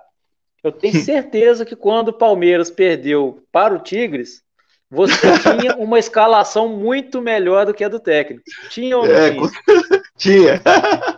Não precisava lembrar então, disso, né? Ah, eu não podia perder, né? Então, eu, eu vejo o seguinte: é, eu costumo dizer que todo mundo acha que sabe mais da minha profissão do que eu mesmo. E isso é uma questão cultural, cara, é cultural. Uma coisa é certa: toda abordagem policial ela tem amparo legal dentro da fundada suspeita. É o que a gente é o que motiva a nossa abordagem. E aí o grau de intensidade e rispidez ele está ligado ao grau de suspeita que aquele indivíduo oferece. Correto? Se eu suspeito que aquele indivíduo acaba de cometer um homicídio, que é um crime de alta gravidade, o meu grau de abordagem proporcional à fundada suspeita que ele me oferece. E o abordado, ele nunca. Vou dar um outro exemplo um indivíduo num veículo sedã vermelho acaba de roubar um banco. Duas quadras depois eu encontro um veículo sedã vermelho. Pode ser o indivíduo? Pode. Pode não ser? Pode também não ser. Eu não tenho como saber a menos que eu aborde. E o grau de complexidade da suspeita que ele me oferece exige que eu tenha uma conduta mais adequada para aquele tipo de abordagem. Entendeu? Então, assim, é, é, natural, a gente encontra isso todo dia. Ah, mas eu sou trabalhador. A primeira resposta que eu tenho: quem te falou que ser trabalhador é mérito? Ser trabalhador é obrigação, isso não te exime de nada. É isso que eu penso. Você é abordado, se não houver nada ilícito com você, você vai ser liberado. Né? Agora, não foi à toa. Eu não, eu não, eu não abordo ninguém por inimizar. Já não gostei, achei que ele era feio, vou abordar ele. Não. Toda abordagem policial ela tem um amparo legal baseado na fundada suspeita. E o grau de intensidade da aplicação de força verbal ou energia na abordagem é mediante a suspeita que aquele indivíduo oferece naquele momento. Né? Então, existe excesso em algum momento? Pode acontecer. Policiais são humanos e eles podem cometer excessos em algum momento. Eu não estou dizendo que não existe, mas eu estou dizendo que a grande maioria dos casos, e na sua esmagadora maioria, é nesse sentido. Se o grau de, de suspeita é elevado, o grau de abordagem ele sobe o nível de força. Então é mais ou menos nesse sentido. Olha, Raposo, teus parceiros aí, ó, Norton, é, aí eu acho que foi o instrutor que você falou que parceiro seu que é você ele, começou, né? Ele é, é, é abraço a pessoa. Tem o Norton, o Norton, se quiser colocar no chat aí suas redes sociais também, eu, eu coloco aqui. Sigam lá o Norton Tardim, parceiro do Otávio aí, instrutor de tiro, IAT credenciado, faz aí preparação lá também. Tem, vocês têm curso de para formar também instrutor de armamento de tiro no Espírito Santo? Temos. Inclusive, a gente está com a turma já aberta, né, já com alguns alunos fechados para o meio do ano agora. A gente está formando e a gente já formou a primeira turma agora no, no fim do ano passado. A gente está com a segunda turma agora e foi muito bom, cara. Foi uma experiência fantástica para nós, na condição de instrutores. E espero que os nossos parceiros que, que estiveram com a gente lá tenham gostado também. Não posso dizer que foi o melhor curso de AT do mundo, porque eu não participei de todos. Mas eu com certeza posso dizer que o nosso melhor a gente fez. Então, show. Cara, é é legal aí o pessoal que me segue. Tem muita gente que me, me pergunta onde eu vou fazer o curso de AT. Meu, eu antes eu sempre recomendei a ProPoint, que foi até certificado foi onde eu fiz mas é, é poucas escolas é, boas que tem e é tudo muito distante. E tomem cuidado, pessoal, porque agora meio que popularizou, todo mundo tá abrindo uma portinha e tá fazendo curso de instrutor de armamento de tiro. Vai pe pesquisem quem é o seu instrutor, quem é a instituição, qual a bagagem que ele tem, o que ele vai te ensinar, o que ele já formou, se ele tem experiência. Vocês estão conversando aí com o Otávio aí, a gente está uma hora e meia de live, vocês estão vendo que é um cara que tem bagagem, com certeza o amigo dele, o Norton, também tem. Então, quem é das regiões aí, Rio de Janeiro, Minas Gerais, Espírito Santo, quem está próximo, vai lá, não precisa vir aqui para para CBC, para Proponte, que aqui em São Paulo, gastar fortuna de hotel, que você vai gastar uma grana pesada de hotel. Você vai gastar, o curso é caro, tá? Aqui é, é, bem caro, tanto na CBC quanto na ProPoint, é um investimento alto. O curso de instrutor tiro já é caro pelo valor de munição, pela quantidade de áreas, então não tem como ser um curso baratinho, tá? Quem quer um curso baratinho, esquece que não vai ser. Mas aqui em São Paulo, nessas instituições que são as mais reconhecidas, que são a CBC e a ProPoint, é mais caro ainda já pelo nome.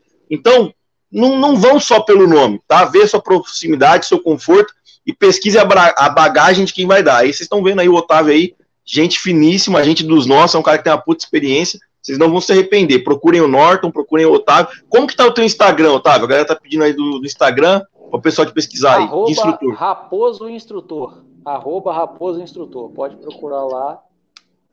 E tem lá. Todo curso que a gente faz, eu estou sempre no Stories ali, toda atividade que a gente dá, curso, treinamento, a gente divulga lá nos stories, né? No feed não tem muita coisa, não, não costumo postar muito no feed, não.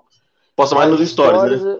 É, os stories a gente está sempre movimentando. Todo, todo tipo de curso que a gente faz, é, a gente divulga lá nos stories, beleza?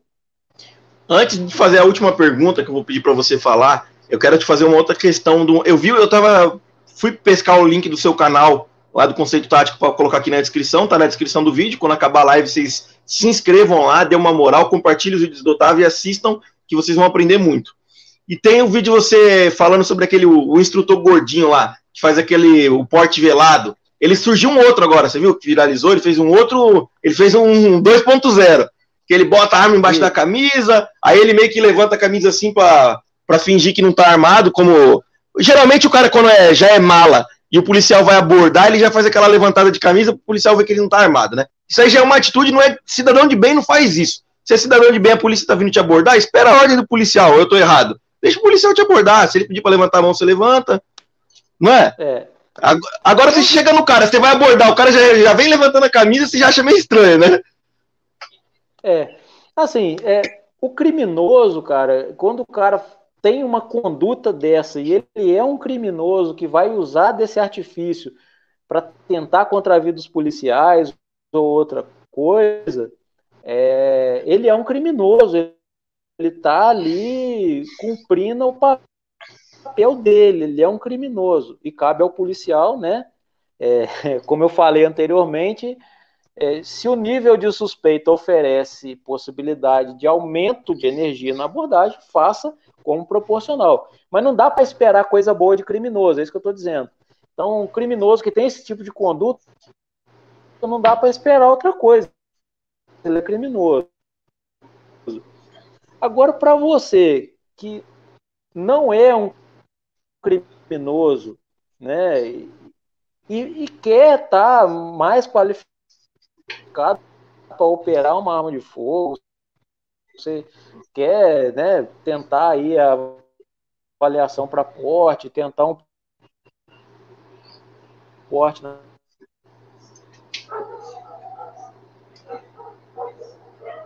Otávio, deu uma congelada aí. Tenta entrar e sair de novo para a gente poder fazer as perguntas finais. Eu vou tentar te remover aqui, que deu uma congelada legal.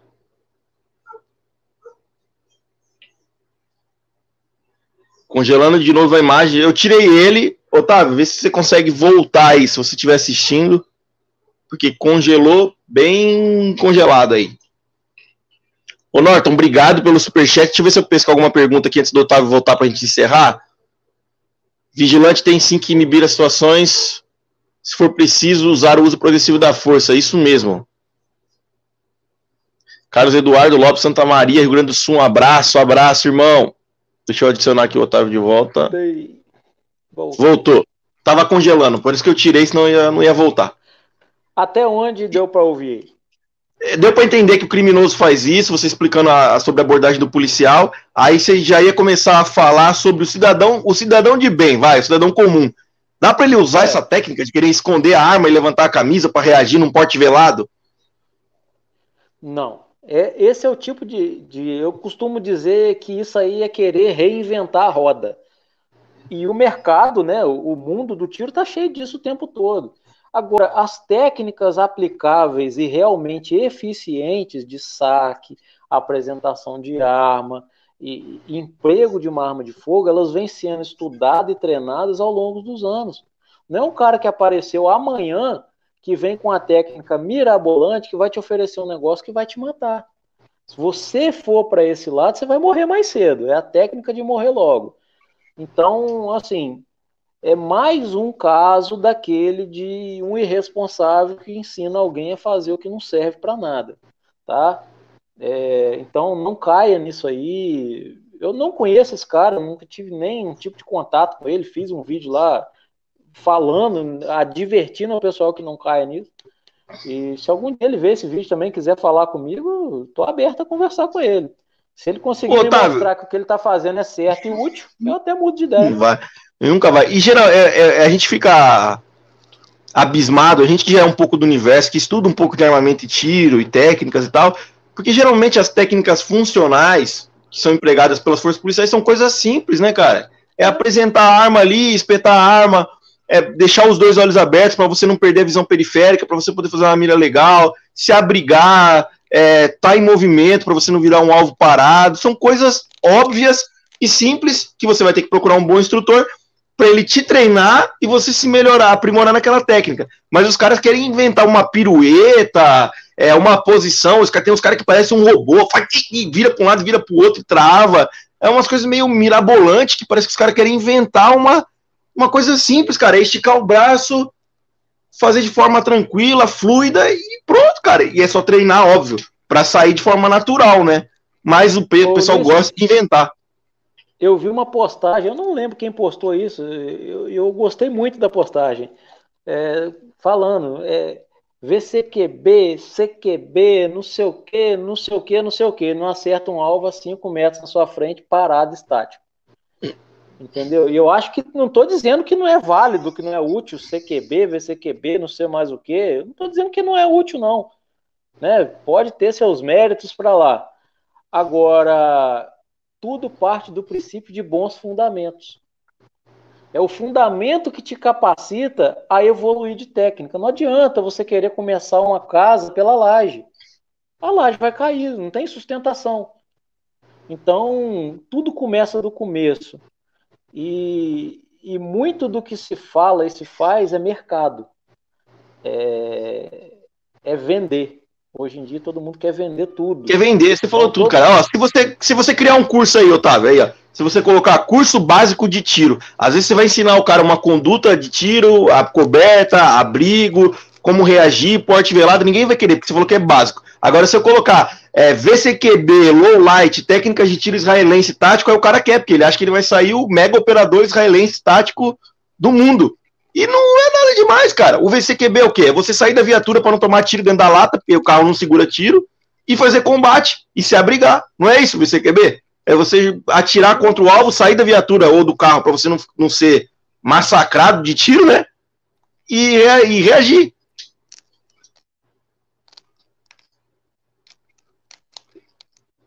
Exato.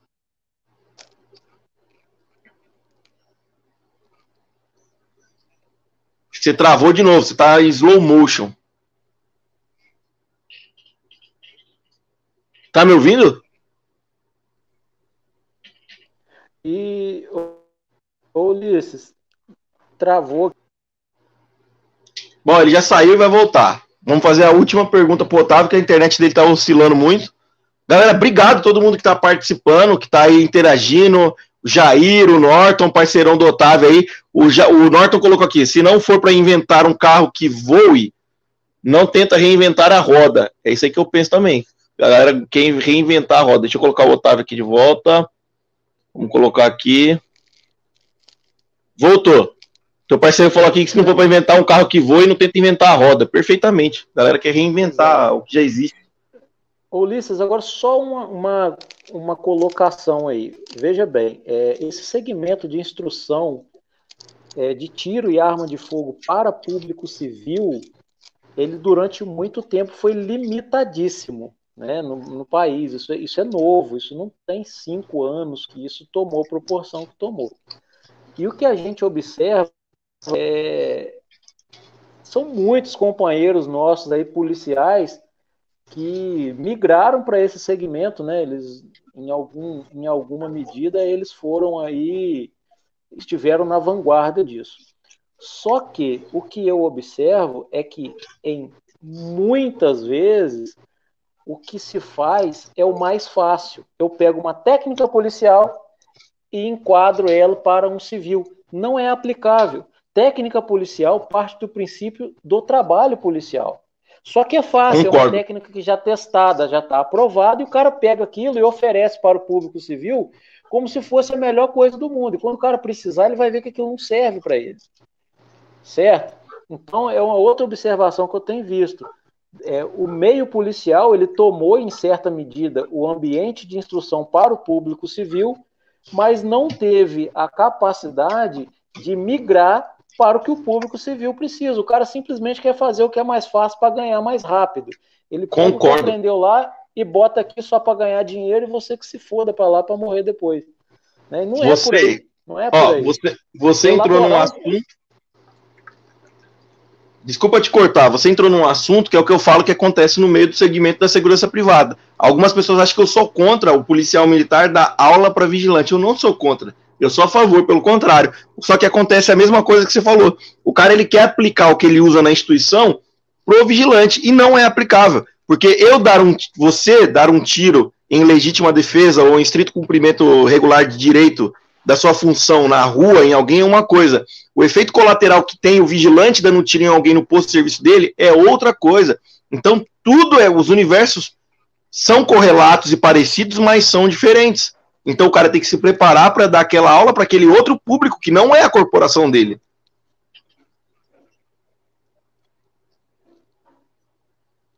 Exato. É... Então, assim, hoje a gente vê que é o, o pessoal está querendo fazer o fácil, né?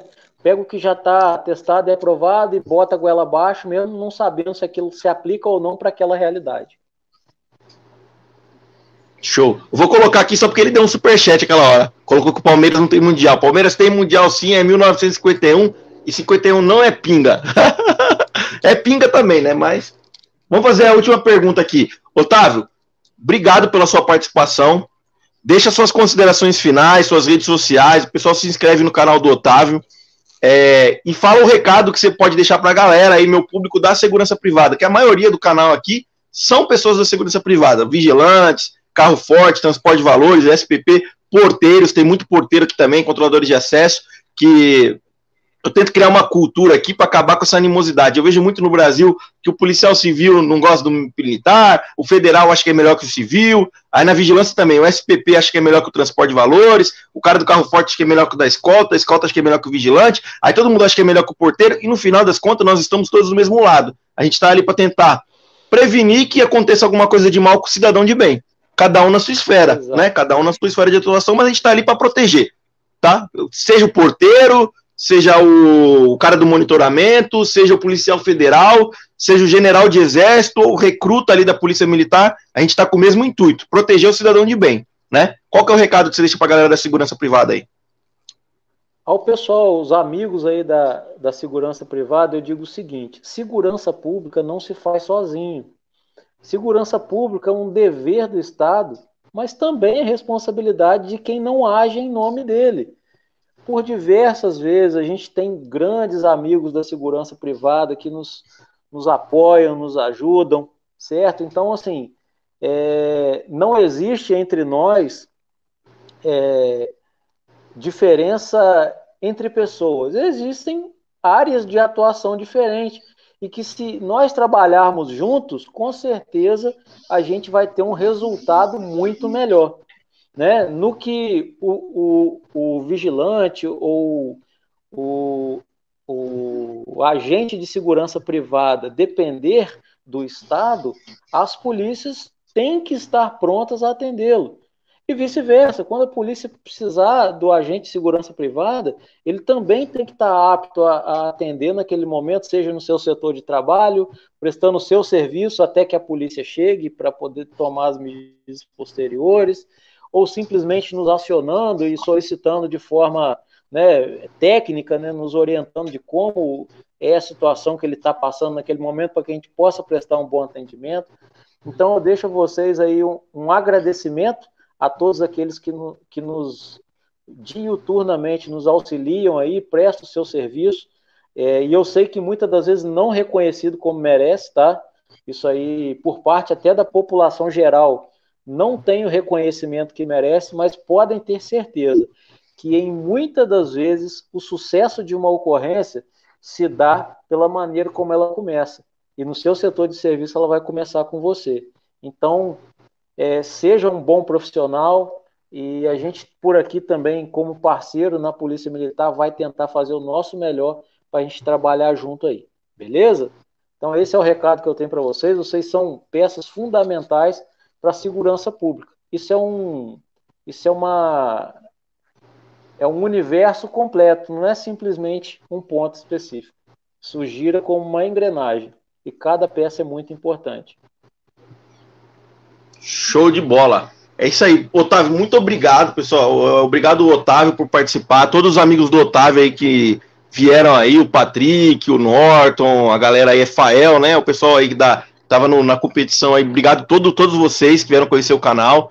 Fiquem aí, com certeza o Otávio vai voltar outro dia, vai ter outros convidados maneiros aí. O Júlio Lobo já aceitou, vai vir, o Cabong vai vir. Eu ainda vou falar com o GA, falar com o Marcelo, tem uma galera muito top, o Eduardo, do Papo de Atirador. Então tem uma galera pesada para vir aí é, participar do, do Pode Segue com a gente. Pô, foi muito bom é, receber os seus conhecimentos aqui, tua experiência de vida como policial, como instrutor. Eu peço aqui encarecidamente que o pessoal vai lá no Insta do, do Otávio, Raposo Instrutor, vai no canal Conceito Tático, que o link está na descrição do vídeo. Quem for da região aí, Minas, Rio de Janeiro, Espírito Santo, ou de qualquer outro lugar do Brasil, entre em contato para ver quando eles vão ter agenda para cursos de tiro e curso de formação de instrutor de tiro, que os caras são fera, braba mesmo. A galera que está acompanhando a live, confere a descrição, os links da descrição que tem nossos cursos online aí de aprimoração para a galera da segurança privada, tá? Não é da segurança pública. Entra lá e dá uma conferida nos links para apoiar o canal. A gente vai encerrando por aqui. Costumo, como falo sempre, sua vida, sua prioridade. Até o próximo episódio do PodSeg, que vai ser na sexta-feira com o capitão Bruno Matos. Um abraço para todos vocês.